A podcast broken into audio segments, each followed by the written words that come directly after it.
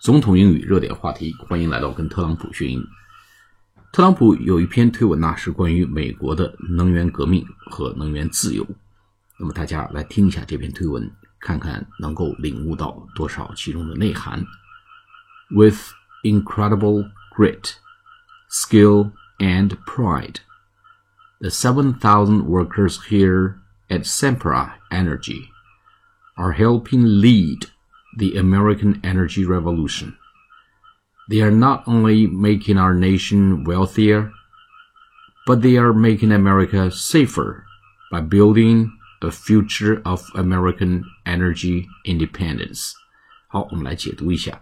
With incredible grit, skill, and pride，就是 with 这地方凭借着 incredible, i n c r e d i b l e， 令人难以置信的 grit 就是勇气。勇气的意思，G R I T，grit，skill，技能、技巧，and pride，pride 是自豪、骄傲。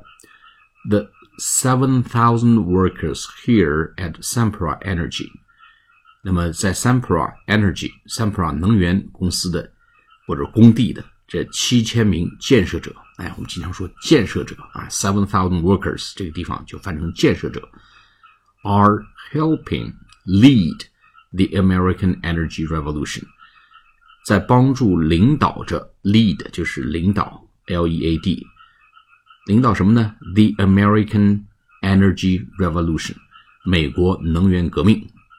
这七千名建设者，Sempra Energy 的 Sempra 能源 公司的七千名建设者，在帮助领导美国的能源革命 revolution，就是革命的意思，R E V O L U T I O N。They are not only making our nation wealthier，他们不仅仅 not only 不仅仅在使我们的国家变得更加富有，wealthy 就是富有的意思啊，wealthier，i e r 变成比较级，更加富有，w e a l t h y 是 wealthy，wealthier 就是更加富有，but they are making America safer。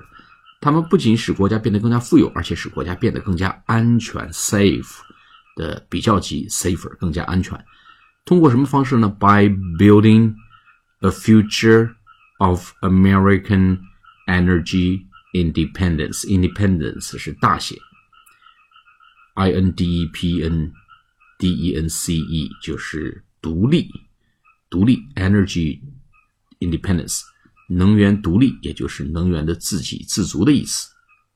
好，我们来再来解读一下，呃，再来读一下这篇推文。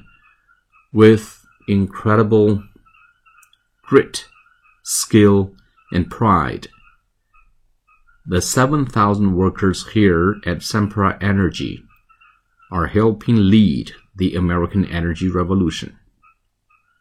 They are not only making our nation wealthier but they are making Americans safer by building a future of American energy independence. 好，下次节目再见，谢谢大家。